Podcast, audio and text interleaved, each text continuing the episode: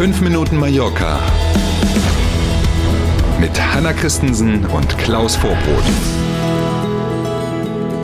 Guten Morgen, es ist Montag, wir starten in die neue Woche. Der 7. November steht im Kalender und hier kommen 5 Minuten Mallorca. Schönen guten Morgen. Wir starten gleich mit Bier. Super. Das Bier von Estrella Damm kennen viele. Jetzt will die Brauerei aus Katalonien auch auf Mallorca investieren. Und zwar geht es um Investitionen von mehr als 41 Millionen Euro. Mhm. Muss man wissen, dass die Brauerei hier auch eine Molkerei, also Milchgeschäft macht äh, und beides zusammen kommt in den Genuss dieser Investitionen. Aber das, worüber wir hier heute reden wollen, ist tatsächlich eine neue Brauerei, die entsteht und die Biermarke Rosa Blanca, die der eine oder die andere vielleicht schon kennen. Die wird ja derzeit ausschließlich in Barcelona gebraut. Die soll dann auch wieder hier auf der Insel gebraut werden.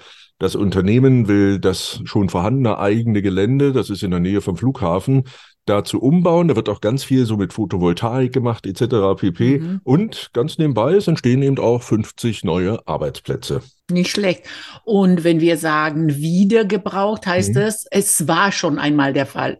Rossa Blanca gab es tatsächlich schon mal, wurde auf Mallorca gebraut zwischen 1927 und 1998. Dann war Pause, Pause, Pause, Pause und dann hat es der, die Damm-Gruppe in das Markenportfolio aufgenommen und seit 2018 dann eben wieder in Barcelona gebraut. Mhm. Vom Bier zum äh, Marivent, die Ferienresidenz der spanischen Königsfamilie auf Mallorca, der Marivent-Palast, kostet mehr als eine Million Euro Unterhalt pro Jahr.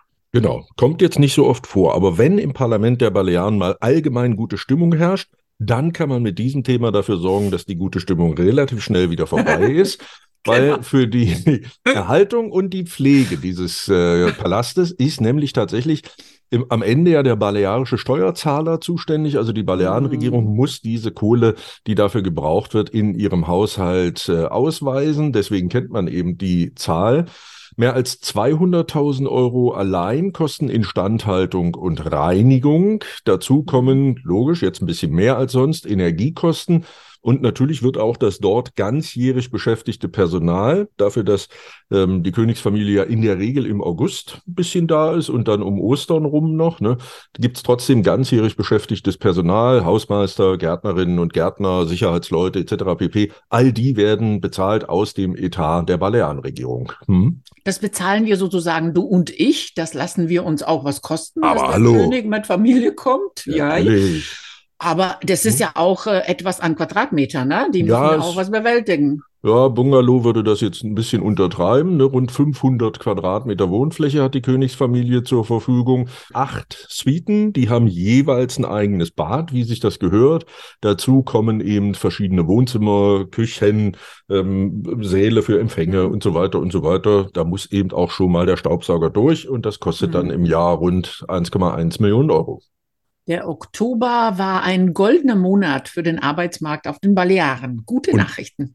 Genau, und damit meinen wir nicht nur die Gärtnerinnen im Marivent-Palast, sondern in Summe noch nie in einem Oktober gab es auf den Balearischen Inseln so viele sozialversicherungspflichtige Jobs wie in diesem Jahr.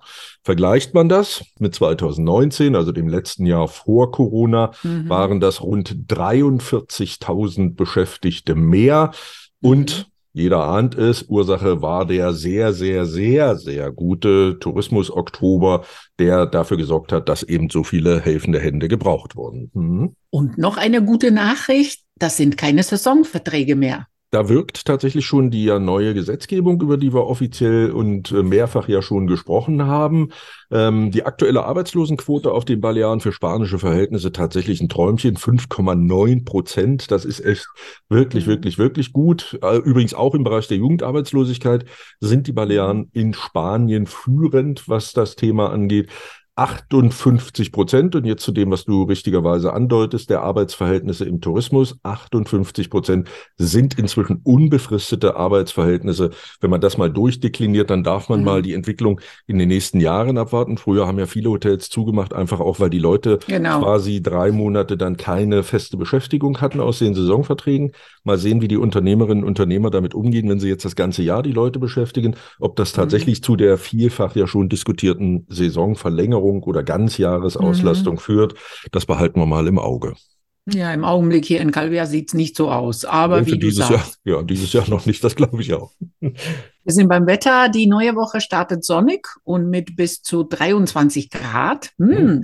Nachts allerdings wird es kühl. An einigen Orten fallen die Nachttemperaturen schon unter die 10 Grad Marke. Zack. Also bitte, wenn Sie nachts an den Strand gehen, die Fellbadehose nicht vergessen. ne? Genau. Ansonsten wünschen wir einen traumhaft schönen und sonnigen Montag. Kommen Sie gut in die neue Woche. Wir freuen uns schon auf morgen früh. Bis morgen um sieben. Tschüss.